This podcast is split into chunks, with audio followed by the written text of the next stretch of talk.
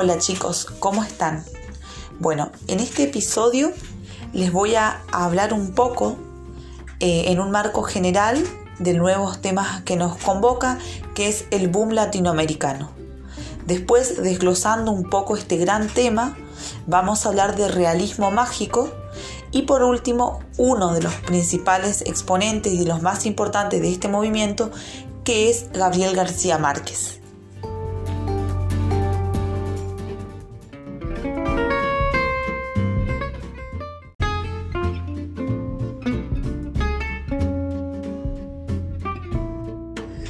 Vamos a arrancar preguntándonos qué fue el boom latinoamericano o qué es esto que suena a boom latinoamericano. Si nosotros buscáramos en internet o en algún libro o en algún diccionario qué es el boom latinoamericano, es posible que encontremos la definición más común o más generalizada que nos diría que fue un fenómeno literario y editorial que tuvo eh, lugar entre los años 1960 y 1970, que es posible y no es algo tan errado. El boom latinoamericano es un fenómeno, eh, sí, que es cierto, pero yo pongo en duda la palabra editorial. Ahora vamos a ver por qué. Entonces, podríamos decir entonces que es un fenómeno literario que se dio en estos años entre el año 1960 y 1970 como años, estos 10 años en los que hubo o lo que o en lo que este fenómeno tuvo mayor desarrollo. Algunos eh, autores, o es muy posible que también si uno empieza a indagar, encuentren que empezó antes o que terminó también después no tienen una fecha exacta de inicio y de cuándo terminó. Pero sí se puede decir que entre los años 1960 y 1970, digamos, eh, fue la época de plenitud, donde eh, hubo un auge y hubo mayor producciones de todos los escritores que están enmarcados en este movimiento latinoamericano. La mayoría de las definiciones dice que es un fenómeno editorial. Eh, yo considero que es de alguna manera definir al boom latinoamericano como un fenómeno solamente editorial sería minimizar lo grande que fue y la importancia que tuvo eh, para la literatura de toda Latinoamérica porque realmente eh, ha sido algo que marcó en aquel, aquel momento la forma de escribir y la sigue marcando hasta nuestros días. Entonces, decir que solamente fue un fenómeno editorial es de alguna manera minimizar y, minimizar lo que realmente significó que tiene una gran importancia. En paralelo a este audio, les dejé un video también de Julio Cortázar. En ese video, Cortázar explica un poco esto que yo le estoy contando, pero bueno, Cortázar lo hace de una manera magistral y, en cuatro minutos. Así que es muy ilustrativo y me gustaría que eh, lo vean. En ese video él está explicando esto que les dije anteriormente, que esto no fue un fenómeno editorial, es mucho más que eso. Él particularmente desde su perspectiva está contando que antes de las editoriales ellos ya estaban, ellos ya escribían. Entonces, eh, como para ese momento el boom latinoamericano fue algo tan eh, que llamó la atención y fue algo eh, que cobró tanta relevancia, las editoriales de alguna manera fueron los que prestaron atención en estos autores. Están diciendo, si estos autores eh, están siendo leídos por todo el mundo, es ahí donde tenemos que poner nuestra, nuestra inversión, nuestra editorial, nuestro, nuestra inversión y, la gente quiere leer estos autores, entonces tenemos que imprimir estos libros. Entonces, por eso digo que es, es como minimizar decir que fue solo editorial. Además, no era vender libro por vender libro. Ahí Cortázar lo dice clarito.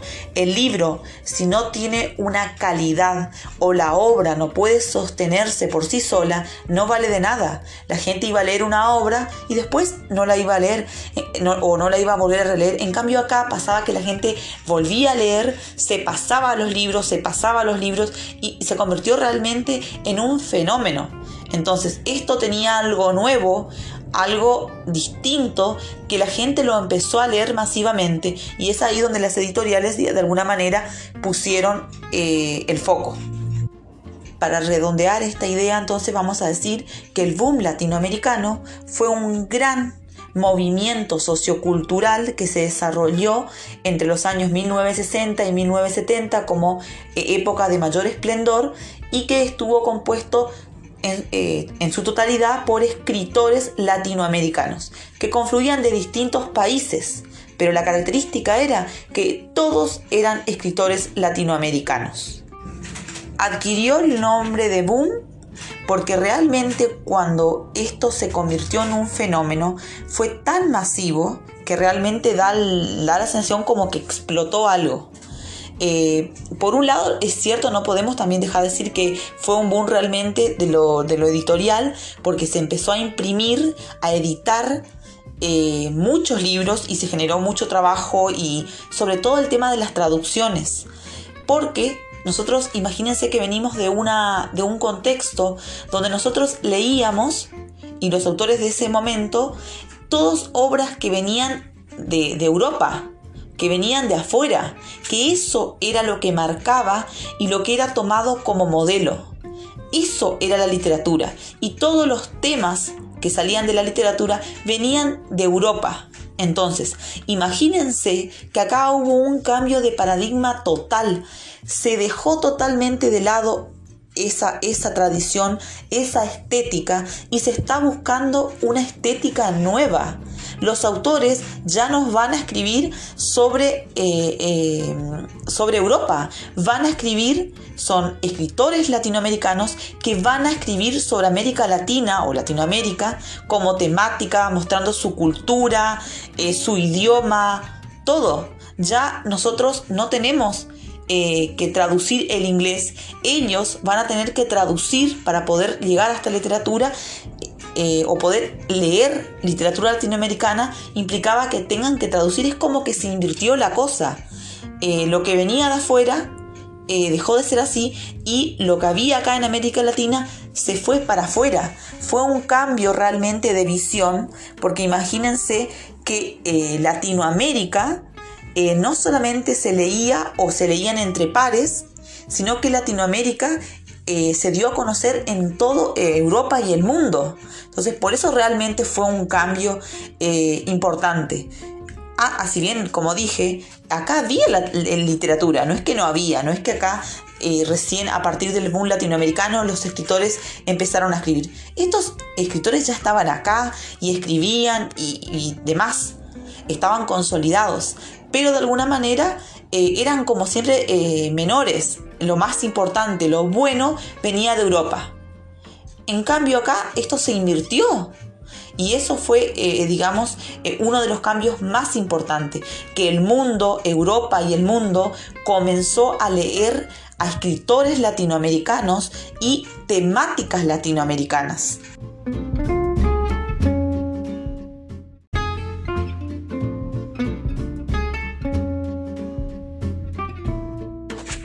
Como nosotros vimos eh, con otros temas como por ejemplo el romanticismo, el realismo, el naturalismo, son fenómenos, movimientos que se dan que no, no están aislados, eh, no, están, no surgen hoy, ah, hoy nos levantamos, hay revolución cubana, hoy nos levantamos a partir de hoy un latinoamericano. No, estos movimientos se dan siempre y están, digamos, unidos al contexto.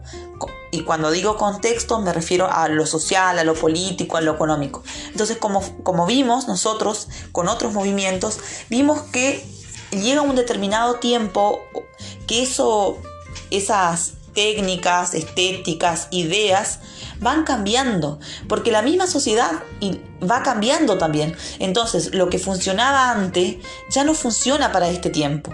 Y esto es un poco lo que pasó también con el boom latinoamericano. ¿Por qué?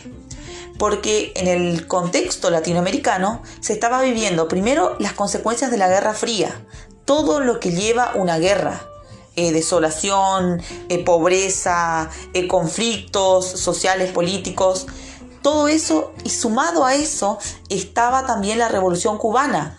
Y la revolución cubana es algo muy importante porque los autores que eh, los escritores, sobre todo de esos momentos, que fueron partícipes de esto y que tuvieron en contacto eh, con las ideas eh, cubanas, no, no fue algo que ellos miraron de afuera, sino que realmente ellos se sintieron partícipe y la, de alguna manera se universalizó la, la, lucha de Cuba, porque veían que lo, que lo que ellos reclamaban no era algo solamente para Cuba, que era algo general para todo el continente latinoamericano. Entonces cada escritor, desde su postura, su trabajo, su literatura, buscó de alguna manera esa, esa nueva impronta, que es exactamente esa es la impronta del boom latinoamericano. Escritores de Latinoamérica, de distintas procedencias, con distintas formaciones, distintos estilos, se juntaron todos y todos tenían en común crear una propia literatura, una propia literatura con identidad eh, latinoamericana, latinoamericana eh, y que sea propia. Entonces, no era eh, menor realmente lo, el, objetivo de ellos y, vaya que lo han logrado porque es, no solamente lograron invertir lo que es la literatura, fíjense que, como les dije anteriormente, se leía todo lo que venía de afuera. Acá había literatura, pero era siempre menor, no, no importaba. Y estos autores con este boom realmente han cambiado esa lógica. Europa empezó a leer y a conocer a eh, Latinoamérica, a través de estas obras. Fíjense realmente si no fue importante eh, este boom. Entonces, eh, además de romper con toda la estética y la tradición que venía de Europa, estos autores están creando una nueva estética. Pero ¿cuál era la particularidad de esta nueva estética? En realidad es que la estética eh, habilitaba a todos los autores. Era una nueva mirada heterogénea y diversa, porque cada autor desde su literatura y de su estilo escribió su literatura no tenían eh, un, estilo en común, todos escribían lo mismo, no. Cada uno escribía lo que le parecía pero sí tenían en común esta, esto de presentar la realidad latinoamericana, la cultura, los lugares. Eh, ahora vamos a trabajar más adelante qué es lo que aparecen en esta, en esta nueva literatura.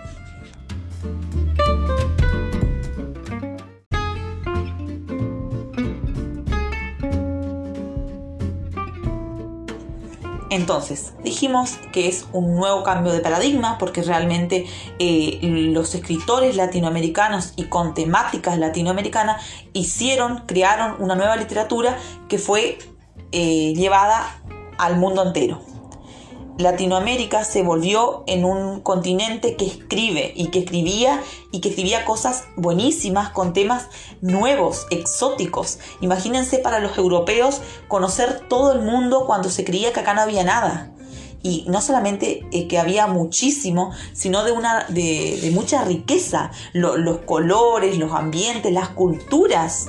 Cada país tiene una cultura eh, diferente como les dije, es muy difícil a veces eh, explicar qué es el boom o interiorizarnos un poco en las características. ¿Por qué? Porque bueno, eh, imagínense que está compuesto por escritores de toda Latinoamérica. Entonces, cada escritor eh, con su estilo, con su formación, con su forma de escribir, que no es menor, porque algunos escriben de una manera, otros de otra. Uno usa tal recurso, otro no usa recursos, otra usa tal cosa. Entonces es tan diverso que a veces es difícil eh, cuando uno quiere hacer una enumeración de características. Eh, por ahí podría sentarse en, un autor y decir, bueno, este autor del boom tiene tal característica, este otro tiene otras. Pero bueno, lo que vamos a tratar de hacer ahora es de alguna manera juntar esas características que tienen en común eh, y que los hace parte de este gran movimiento que fue el boom latinoamericano. Una de las primeras características es que aparece la multiplicidad de puntos de vista. Es muy común en los escritores de este momento que en el relato no exista un narrador en tercera persona que nos va a contar la historia. En el mismo relato pueden eh, estar un, un escritor en tercera persona, uno en primera persona, uno en segunda persona. Es decir, hay en el relato distintos puntos de vista y también apareció eh, como una novedad el uso del monólogo. El monólogo sería cuando el autor eh, pone al personaje en escena, pero lo muestra desde una mirada eh, más subconsciente y psicológica, si quiere. El mismo eh, personaje empieza a, a, hacer autocrítica, a reflexionar, a pensar algunos temas, y eso también fue una novedad para el momento. ¿Por qué? Porque existía ya el monólogo interior, no es que no existía, sino que eh, fue una novedad porque estos autores lo incluyeron en sus obras.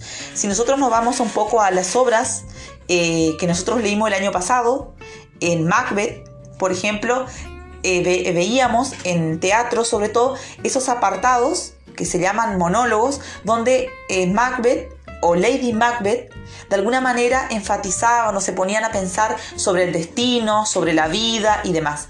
Esos son monólogos interior, con esto que le estoy diciendo, que ya existía. Pero lo novedoso para estos autores fue que ellos lo incluyeron en sus obras. Y de esta manera, eh, también otra característica es que eh, sus obras son polifónicas, es decir, ya no se constituyen desde la voz de un escritor, sino que el relato está armado con las voces de unos cuantos. O puede ser narradores o son los mismos personajes los que hablan en primera persona y están contando qué es lo que está pasando. Otra característica es la ruptura con el orden cronológico. Generalmente, eh, antes del boom latinoamericano, las obras eh, tenían como una tendencia a empezar eh, tener un inicio, un desarrollo y un final. O empezaban tal día, transcurrían en un tiempo. Siempre el lapso de tiempo era lineal. Acá no.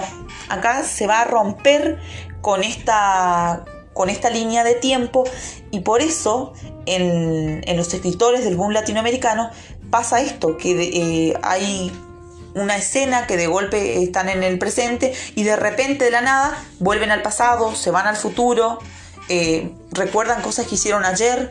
Entonces hay como esa ruptura eh, con el tiempo. No hay un orden cronológico ordenado y lineal. Acá eh, aparece esta ruptura con el tiempo y, es súper evidente en los, en los textos, está bien marcado. Por eso como lectores, para leer este tipo de literatura es importante prestar atención, porque de golpes vamos a, vamos a sentir o sea, no sabemos si está soñando, está en el pasado, volvió para atrás, se fue para adelante. Es importante advertir estos pasos y seguir de alguna manera, armar ese orden que si bien no es lineal, eh, para ir detectando como lector dónde va, si volvió al pasado, está en un pasado cercano, un pasado lejano, a dónde va. Es muy importante estar atento a esas eh, rupturas en el orden cronológico y sobre todo para tener en cuenta también en, los cuentos que, vamos a leer eh, este elemento. Otra característica importante es la transculturación narrativa, es decir, eh, ya eh, la cultura que se está poniendo sobre eje, sobre la mesa como centro, es la cultura de toda Latinoamérica. Cada autor, desde su, el que es colombiano va a poner de Colombia, el que es argentino va a poner de Argentina, el que es de Paraguay va a poner de Paraguay. Es decir, se pone en escena todo lo que sea la cultura de ese, de ese país latinoamericano. Eh, las costumbres, los ritos, la religión, los hábitos, eh, las tradiciones, eh, lo folclórico, lo popular, todo lo que la gente hace o que es típico de ese lugar va a estar plasmado en esas literaturas. Eso incluye la vestimenta, la comida, todo, todo lo cultural eh, está acá en escena. Otra característica que si tengo anotado correctamente acá sería la cuarta, es el cosmopolitismo eh, que había. Esto quiere decir, no se leía eh, obras de, Europa. Acá se está tomando lo latinoamericano como central, como punto y como, como eje común que atraviesa todos los escritores. Pero sí eh, eh, o sea, lo que venía de Europa o los grandes maestros sobre todo que inventaron las primeras técnicas literarias eh, son de alguna manera tomados de, de, modelo, pero lo que hacen los autores latinoamericanos son tomar solamente las cosas que les parecen interesantes, buenas, y las transforman a, la, la cultura latinoamericana. Es decir, toman lo que necesitan, lo que les parece útil, y las pone en su literatura, obviamente dándole su propia, su propia impronta. Ya no es que, ay, mira esto que viene de Europa, qué genial, bueno, acá este tomo y lo hago tal cual. No, ya no existe esa copia y ese modelo eh, infalible que decimos sí lo copiamos porque europeo. No, eh, sí hay que reconocen eh, los escritores del boom latinoamericano que hay cosas que son útiles, que estuvieron buenas y las toman pero obviamente desde, otro, desde otras perspectivas y desde otra visión. Otra característica que podríamos hablar es qué, temas tocaban estos autores.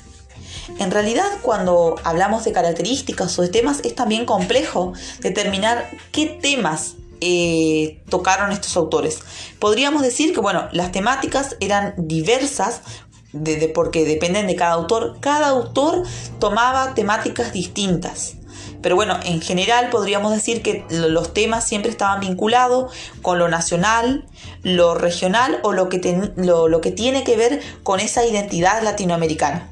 Eso es como los temas central del boom y bueno, después cada autor desde, desde, su, desde su lugar o desde su literatura va a tratar distintos temas. Otra característica importante del boom latinoamericano es que eh, rompen el, con las barreras entre lo, entre lo fantástico y lo cotidiano. Si ustedes se acuerdan, en el realismo y también en, parte en el naturalismo, se quería reflejar esto cotidiano, pero era real, o sea, era la realidad. Eh, tenía que ser verídico y en consonancia netamente con con lo real. En cambio acá, lo real no es tan así porque se mezcla de alguna manera o se amalgama con lo fantástico. Es decir, ya no hay una barrera clara entre lo fantástico y lo cotidiano. Y obviamente eh, también, bueno, eh, desde se cuenta lo maravilloso, pero desde una perspectiva realista. Acá eh, no están claros los límites, y bueno, ahí también otro, otra para, o sea, para nosotros como lector, otra, otro llamado de atención es mirar esto, porque eh, sobre todo en García Márquez están tan bien eh, redactados esos cuentos y escritos de una manera tan buena que nosotros en un momento no nos damos cuenta eh, o, como lectores entramos tanto en la literatura que no nos damos cuenta de que realmente la realidad y, y lo fantástico, lo mágico, está confluyendo en el mismo relato. Eh, así que eso también es para prestar atención cuando irrumpe, cuando es real o cuando irrumpe lo fantástico y de qué manera lo hace.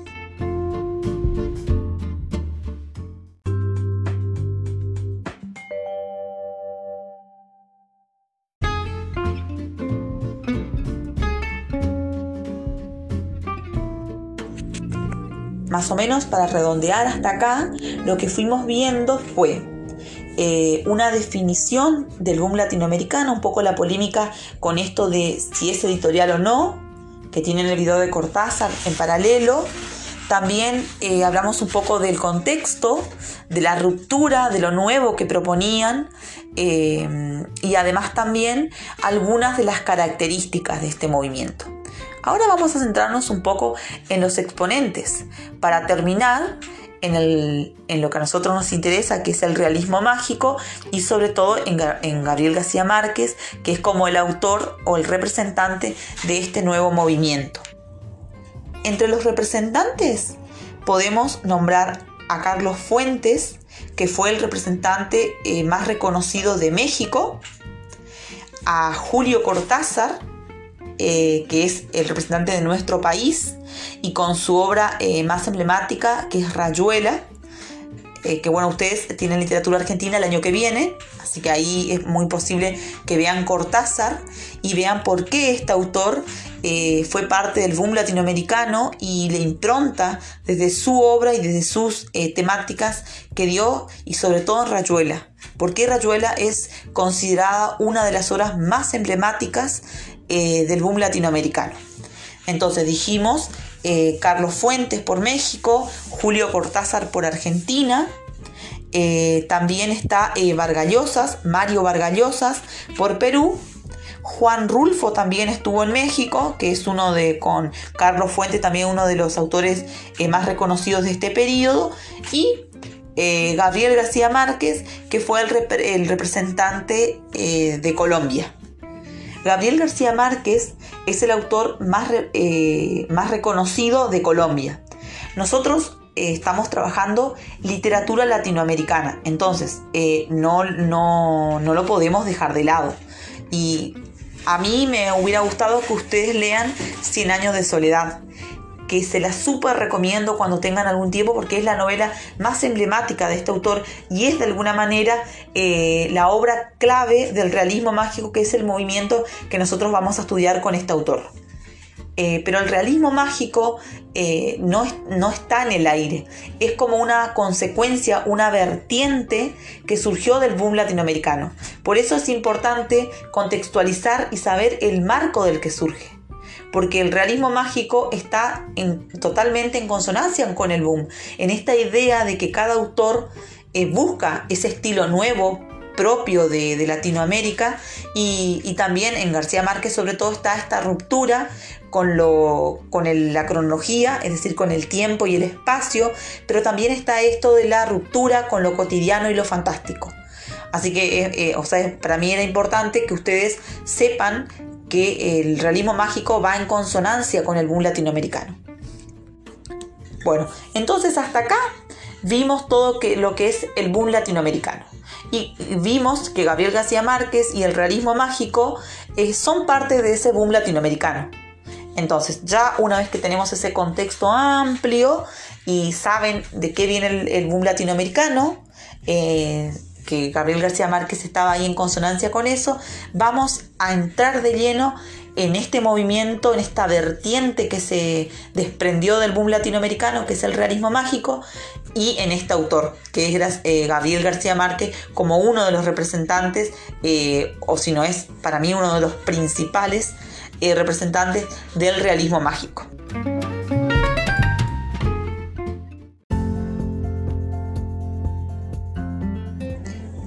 Una cosa más que me olvidé decirles del boom latinoamericano es que hasta el momento se consideraba la escritura netamente del escritor, es decir, aquel que simplemente escribía. Pero a partir de la expansión del boom latinoamericano, el escritor también se convirtió en otra figura que es la figura del intelectual. Acá tenemos escritores latinoamericanos que se han convertido en intelectuales. ¿Qué quiere decir esto? Que los escritores ya no solamente escribían sus obras, sino que ser intelectual implica comprometerse con la realidad del momento en su tiempo y espacio.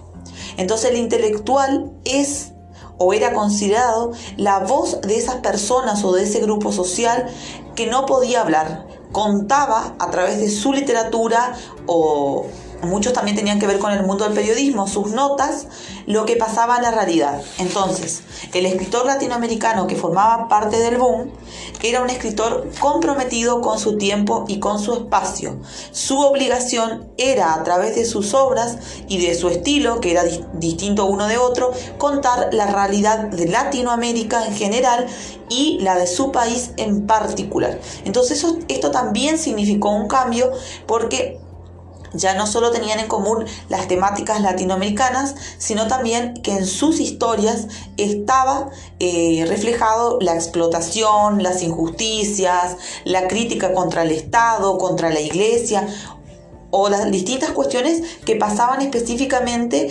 en, en el país. Dicho esto, entonces cerramos lo que es el boom latinoamericano. Espero que lo hayan entendido. La idea era darles simplemente un pantallazo para que ustedes sepan en qué está enmarcado el realismo mágico y sobre todo la influencia que recibió eh, García Márquez digamos de alguna manera contextualizar. Si ustedes no han entendido algo, algo no quedó claro o tienen alguna duda, comentario, sugerencia, escríbanme y bueno, lo charlamos y no hay problema. Porque puede ser que a veces uno graba y piensa que todo está claro, pero después no está tan claro. Así que no se queden con la duda, cualquier cosa escríbanme. Bueno, vamos al realismo mágico. Como dijimos ya anteriormente, el realismo mágico es de alguna manera una de las vertientes o algo que salió como consecuencia de lo que fue el boom latinoamericano. No es algo que nació solo, como les dije, sino que nace como una necesidad de estos autores de eh, crear un estilo propio, crear su propia literatura y romper con las estructuras eh, que estaban eh, antes o las clásicas. Entonces acá vamos a ver que estos autores toman este movimiento y se lo apropian y es una característica del boom latinoamericano.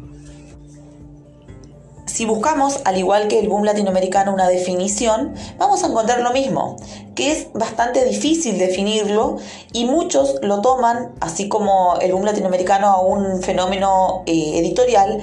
Cuando hablamos de realismo mágico, muchos críticos toman al realismo mágico como eh, un movimiento pictórico, no literario, o a lo sumo es en primera instancia pictórico y después literario. ¿Por qué? porque el término realismo mágico eh, fue usado eh, por un eh, europeo para denominar o referirse a todo lo que tenía que ver con el mundo de la fotografía. de ahí sale el término realismo mágico con la diferencia que estos escritores latinoamericanos lo toman y crean un estilo literario.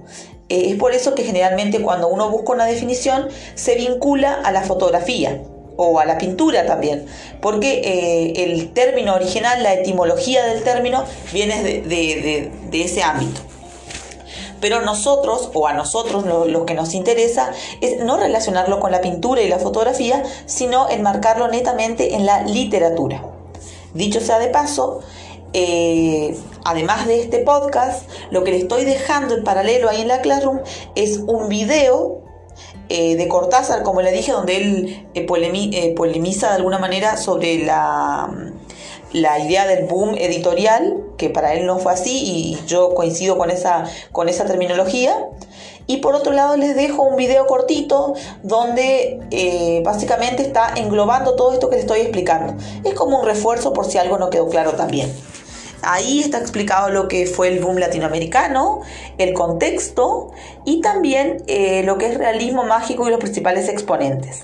Que si bien ahí está de una manera general, yo lo que estoy haciendo en este audio es enfocarme específicamente en Gabriel García Márquez. Entonces, dicho eso, sigamos.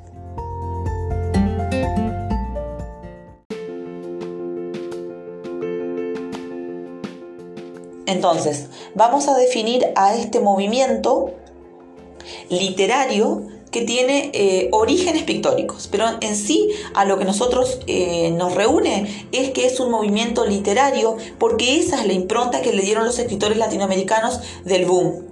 Eh, ¿Qué es eso? Un movimiento literario.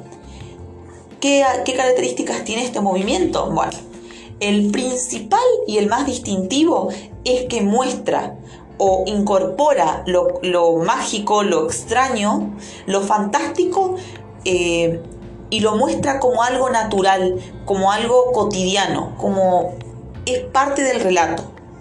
Es importante no confundir el realismo mágico con lo fantástico. Eh, hago acá un paréntesis para aclarar esto. Cuando nosotros hablamos de literatura fantástica, estamos eh, ante un fenómeno donde estamos en situaciones reales, concretas, y lo eh, fantástico irrumpe desde afuera. Es decir, eh, el autor más emblemático de esto es Cortázar, donde, por ejemplo, una persona está en un hospital, internado por un accidente, de golpe eh, se encuentra en otro mundo.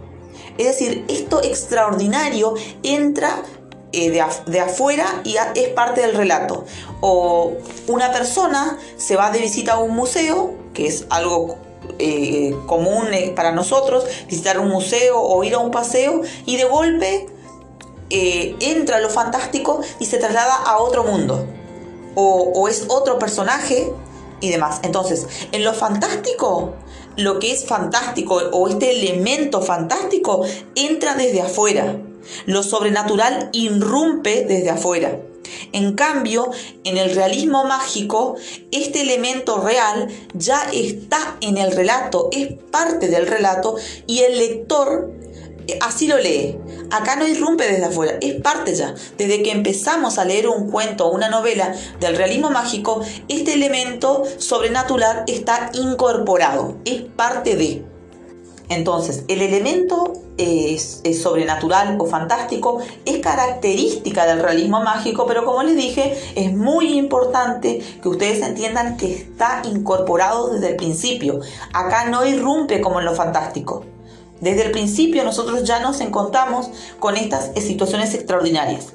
Entonces, una de las características, además de esta de mostrar lo fantástico como algo cotidiano, como algo normal, naturalizado, es esto de la incorporación de elementos fantásticos.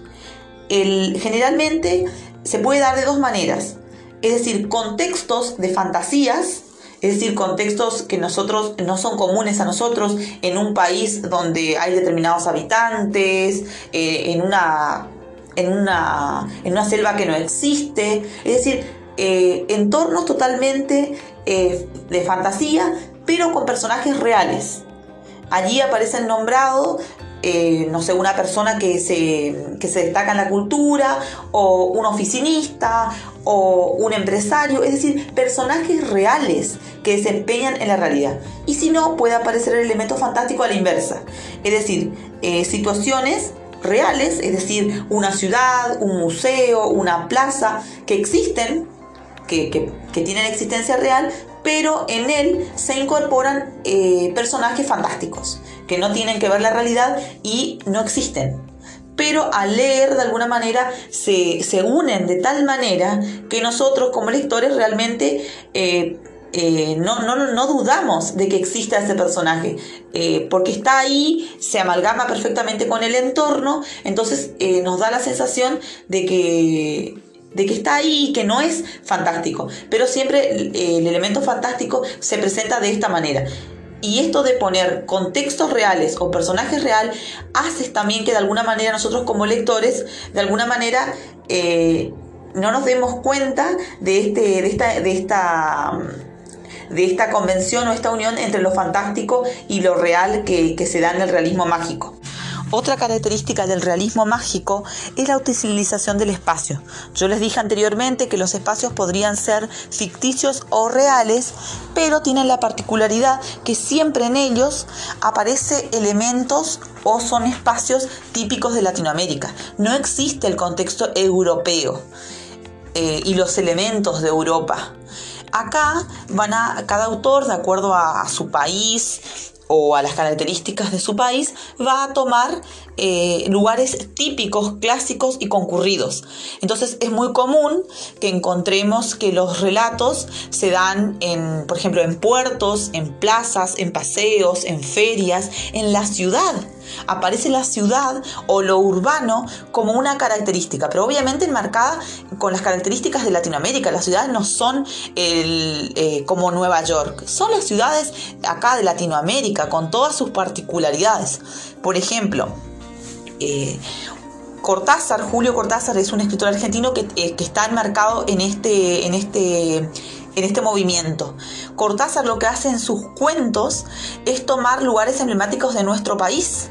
Toma primero a Buenos Aires, eh, como un marco general, los cuentos de él se desarrollan en Ciudad de Buenos Aires, en las ferias, en la rural, en, en, las plazas emblemáticas de Buenos Aires y también toma los barrios. Están Lanús, Matadero, La Boca.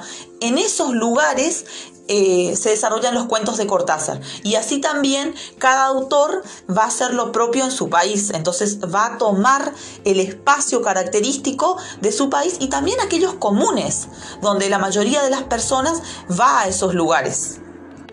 Un elemento importante también del realismo mágico es la utilización de los elementos oníricos. Eh, bueno, si no saben lo que significa onírico, onírico tiene que ver con los sueños. Entonces, es muy común en los cuentos o en, los relatos del realismo mágico que en los cuentos la trama se desarrolle por medio de los sueños.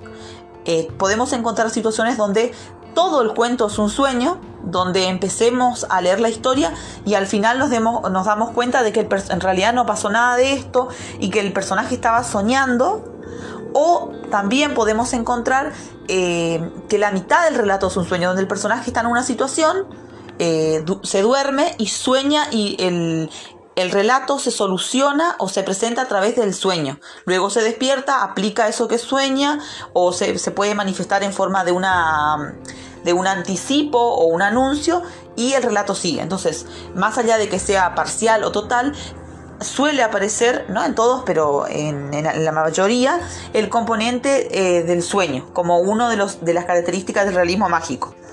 Después, otra característica que tiene también el realismo mágico es esta irrupción convencional clásica del narrador. Dijimos, y esto lo toman específicamente del boom latinoamericano, que aquí en los cuentos del realismo mágico y las obras en general, no aparece el autor en tercera persona contando lo que les pasa a sus personajes. Son sus personajes los que cuentan o, se van articulando la primera persona, la segunda y la tercera. Y como novedad aparece la segunda persona que hasta el momento no aparecía en los relatos. Entonces acá se mezclan los narradores. No, a veces es muy difícil eh, encontrar solamente un narrador en los cuentos, porque hay como una convergencia eh, de, de perspectivas, lo que decíamos que el Boom llamaba polifonía. Además de eso, también en los cuentos utilizan eh, lo que tenga que ver con la cultura latinoamericana. Entonces también es muy común que aparezcan mitos, leyendas o personajes emblemáticos que son de alguna manera eh, eh, reconocidos en la cultura. En nuestro país, por ejemplo, Cortázar eh, si bien nosotros no trabajamos Cortázar, yo lo asimilo con Cortázar para que ustedes lo ejemplifico, para que ustedes eh, lo puedan ver mejor. Así como usa lugares emblemáticos, por ejemplo, en, los cuentos de Cortázar aparece Perón, por ejemplo, Juan Domingo Perón como una figura emblemática.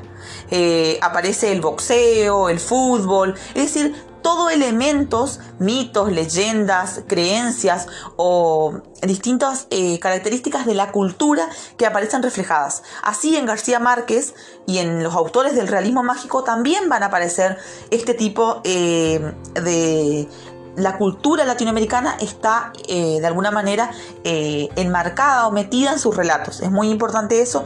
Eh, por ahí en, Cortázar es más fácil porque somos de acá, vivimos acá, entonces cuando nos, nos, nos nombra a Perón sabemos quién es, pero por ahí con otros autores es más difícil ir notando estos aspectos, pero bueno, se puede. Por último, entonces, la última característica que yo marqué del realismo mágico para, para compartir con ustedes es eh, el tema del tiempo en el relato. El tiempo en los relatos del realismo mágico no son lineales. Aquí hay una ruptura total con esa tradición clásica que proponía que los relatos tenían que ser ordenados cronológicamente o de una manera lineal a través del tiempo. Acá vamos a encontrar cuentos que empiezan por la mitad, que empiezan por el final o del principio se van al final y después explican lo que pasa en el medio. Entonces es muy común esta ruptura en el tiempo. Entonces no hay un relato lineal y es muy importante prestar atención porque de golpe estamos eh, en la lectura y de golpe salta al final o del golpe eh, nos damos cuenta que volvió para atrás o que se fue para adelante. Entonces hay que prestar atención a esta irrupción del tiempo o a esta no cronología, si se quiere, de los relatos.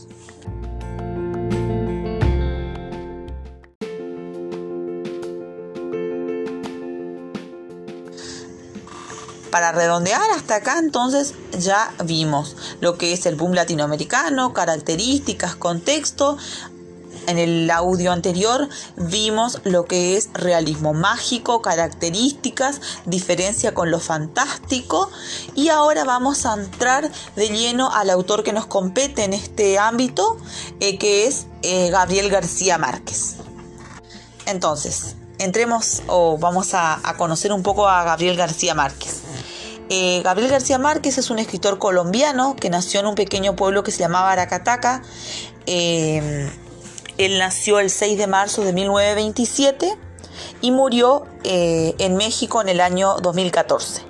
Es un novelista colombiano muy reconocido, fue premio Nobel de Literatura en el año 1982 y es uno de los grandes representantes de la, de la literatura colombiana y representante del realismo mágico y fue uno de los escritores eh, que formó parte del boom latinoamericano, que fue más o menos lo que fuimos eh, desarrollando eh, en los audios anteriores.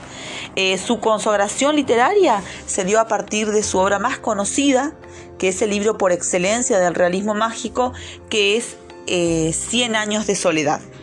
Entonces, Gabriel García Márquez, como ustedes saben, es uno de los grandes escritores del boom latinoamericano. Él es eh, de nacionalidad colombiana, nació en Colombia en un pequeño pueblito que se llama Aracataca el 6 de marzo de 1927. Eh, allí nació, estudió, hizo su bachillerato eh, y se consagró literariamente luego de la publicación de su obra Cien años de soledad. Fue premio Nobel de Literatura en el año 1982 y bueno, de allí en más, eh, por ser parte también del boom latinoamericano y el principal exponente del realismo mágico, se consagró y hoy es uno de los autores eh, más reconocidos a nivel mundial porque esta obra en particular, Cien años de soledad, fue lo que lo consagró como un escritor eh, y se hizo reconocido a nivel mundial. Eh, Cien años de soledad, de hecho, es una de las obras que más traducciones eh, e impresiones ha tenido a lo largo del tiempo. Entonces, en esa obra, que es como la obra emblema del realismo mágico, Gabriel García Márquez nos cuenta la historia de la familia Buendía que ellos son los fundadores de un pueblo emblemático llamado Macondo. Eh, Macondo se suele tomar, eh, es un lugar ficticio, no, no, si bien está tan bien trabajado que cuando nosotros leemos la historia no podemos creer que no exista Macondo, porque realmente eh, lo describe con todas las particularidades como si el pueblo realmente existiera. Eh, entonces, eh, Macondo, si bien no tiene existencia real, eh, muchos críticos dicen que Macondo tiene algunas características de este pueblito donde él, donde él nació, que él de alguna manera lo construyó en base a, esos recuerdos de infancia que tenía. También otra lectura de, de, este libro de 100 años de soledad es de alguna manera como lo mágico eh, intenta sobrevivir en el mundo, que es una característica del, realismo mágico. Eh, por ahí porque ustedes no leen es más difícil eh, contarles un poco, pero léanlo si tienen algún tiempo y en algún momento nos encontraremos por ahí y lo charlaremos. Es genial ese libro. Entonces, en este libro aparece súper marcado todas las características del realismo mágico y eh, esta familia que nunca existió, este pueblo que nunca existió y todo lo que le va pasando a esta familia a lo largo de siete generaciones está contado de una manera tan magistral que que lo mágico se mezcla con lo cotidiano y nosotros lo leemos como si realmente fuera una historia real. En ningún momento decimos o nos ponemos a plantear eh, la existencia de, los hechos como algo eh, no puede ser sino que como lectores eh, leemos y nos compaginamos y nos compenetramos tanto con el relato que creemos que todo esto existe, es real y puede pasar. Pero bueno, nosotros por cuestiones de, tiempo y demás no vamos a leer esa obra eh, y bueno, yo para que tengan una idea igual de lo que es el realismo mágico y lo puedan ver en la literatura sobre todo, porque contarlo en el aire es difícil. En cambio, cuando ustedes lo ven en concreto, es más fácil. Entonces, elegí cuatro cuentos, que es lo que ustedes tienen ahí en la Classroom para leer. Yo hoy particularmente les voy a hablar de uno de ellos, eh, que es más o menos eh, para que ustedes vean eh, que esto que les fui marcando a través de los audios del boom latinoamericano y también del realismo mágico, que está acá presente en este cuento. El cuento que elegir es Un señor muy viejo con alas enormes.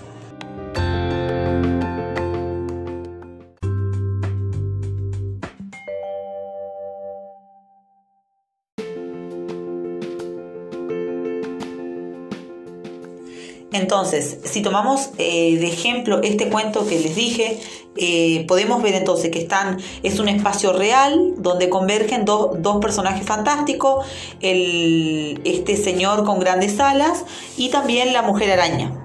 Por otro lado, vemos eh, que los lugares son comunes, aparecen patios, gallineros, ferias, mercados y parte todo de situaciones normales, por ejemplo, de un día de lluvia, común, como dije, cuando están sacando los cangrejos y demás. Entonces, eh, eh, hay, como dije, también aparecen las creencias populares, aparece eh, esta mujer que sabe, los vecinos, eh, aparecen también esta idea de que de lo milagroso, ¿no? Como que las personas que tenían algunas dificultades, eh, problemas que no podían dormir y demás, las supersticiones también se acercan a este supuestamente ángel caído para ver si podían encontrar una cura. También otra, mm, otra característica que se da en este cuento es la confluencia de, narradores. Fíjense que tenemos un narrador en tercera persona que va guiando la historia, pero también aparecen otras voces aparecen la voz del párroco, aparecen la voz eh, de Pelayo, de su mujer. Entonces es como que el relato se va construyendo con las distintas voces. Y si bien en cuanto al, al tiempo, fíjense que hay como una idea de tiempo lineal, pero en ese breve cuento pasaron muchos años y podemos darnos cuenta de esa ruptura en el tiempo en cuanto al niño. Fíjese que cuando arranca el cuento hablamos del niño recién nacido o con poquitos meses. Después nos habla del niño eh, que ya le salían los dientes y después nos encontramos con un nene que ya estaba en la edad escolar. Cómo fue cambiando el tiempo y no es lineal, va saltando como de años y no sucede en un mismo día. En ese pequeño cuento de dos o tres hojas pasan años. Entonces también está la presencia de la ruptura del tiempo, eh, la, introducción de personajes fantásticos, el tema de los espacios, las temáticas y los lugares eh, eh, latinoamericanos, hay costumbres, creencias, este mito también de los ángeles eh, que vienen a buscar a los, a los nenes cuando son chiquitos, es, eh, por lo menos en la tradición cristiana, se dice que los, los, los, ángeles son los que vienen a buscar a los niños, porque son inocentes, no conocen de la maldad, entonces dice que son, vienen dejan esta tierra acompañados de un ángel y ellos se convierten en un ángel. Entonces esa, esa creencia también de los ángeles está acá, pero fíjense que también... Eh, eh, pone en duda eso, ¿no? Porque el, ángel acá eh, está, como dije anteriormente, totalmente desde otra fisonomía. Es una persona vieja pero que tiene alas y toda la descripción casi eh, muy detallada, ¿no? Que da de sus alas, cómo eran las plumas eh, y demás. Así que bueno, eh, esto más o menos a rasgos generales sería más o menos, quería ejemplificar los rasgos del, realismo mágico. Acá ustedes pueden ver que no están todos los aspectos que les fui nombrando anteriormente, pero sí están la mayoría y también para que vean cómo se presentan. Por ahí decirlo en el aire eh, es más difícil, en cambio cuando le digo espacios reales con personajes eh, ficticios o, o que lo irreal o lo fantástico se mete, eh, es algo en el relato que está intrínseco, ahí claramente se puede ver. Desde el principio ya hay un ángel o un ángel caído que parece un hecho normal, es parte del cuento, también el, lugar es real, pero eh, aparecen estas, eh, estos personajes fantásticos y demás. Así que bueno, eso más o menos sería la parte teórica que le estoy dejando acá a través de este podcast. Y después eh, les voy a dejar en paralelo también eh, un trabajo práctico de esta parte.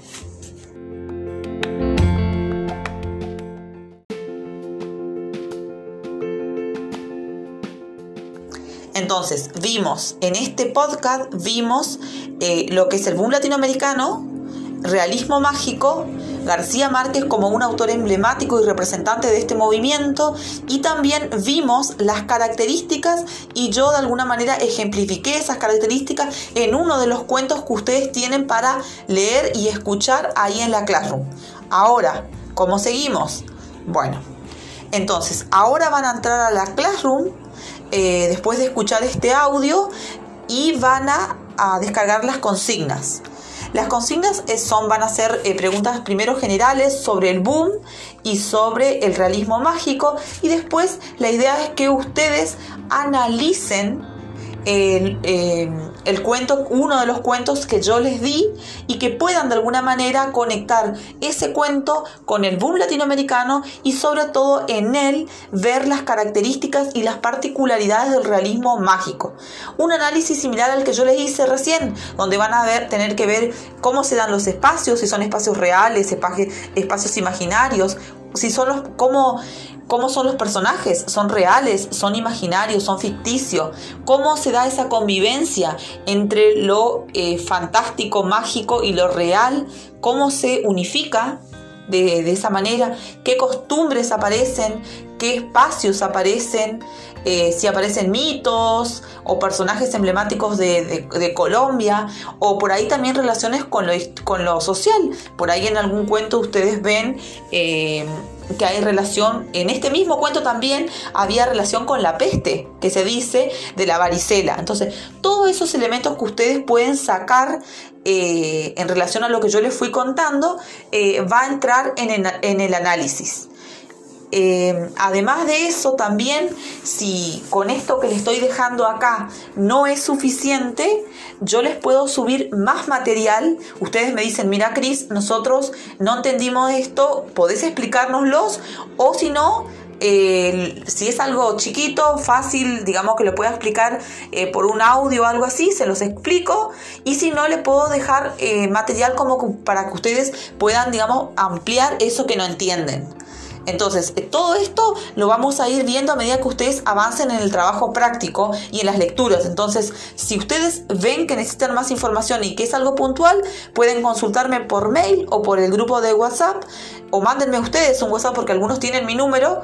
Y si no, eh, también eh, siéntanse en la libertad de buscar en Internet porque son contenidos y conceptos que hay mucho en Internet.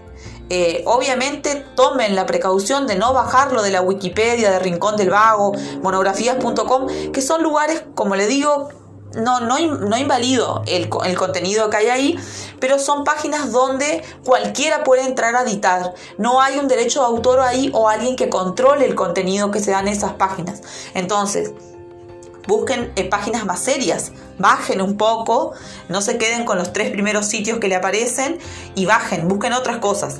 Pero esto sí es necesario.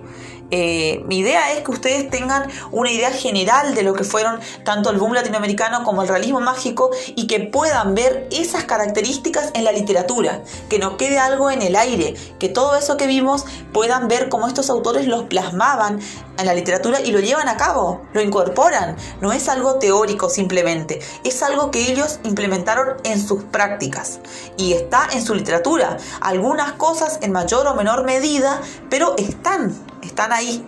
Así que bueno, eh, esto más o menos sería la clase de estas eh, para este tema. Después, más adelante, nos queda un tema más, que es vanguardia latinoamericana. Y bueno, pero vamos por parte. Primero, enfóquense en este trabajo. Vuelvo a decirles que si necesitan algo, comuníquense. Porque, como les digo, es muy difícil saber qué les pasa o qué no entienden o por qué situaciones ustedes están pasando si no me, no, no, no, no me comunican de alguna manera. Si es algo que no quieren pasar por, por el mensaje de sus compañeras, saben que la vía directa para comunicarse conmigo eh, es el mail. Y trato de responder siempre enseguida o lo más rápido que puedo. Así que bueno, nada, eh, eso es todo. Eh, cualquier cosa escríbanme y bueno, que tengan linda semana.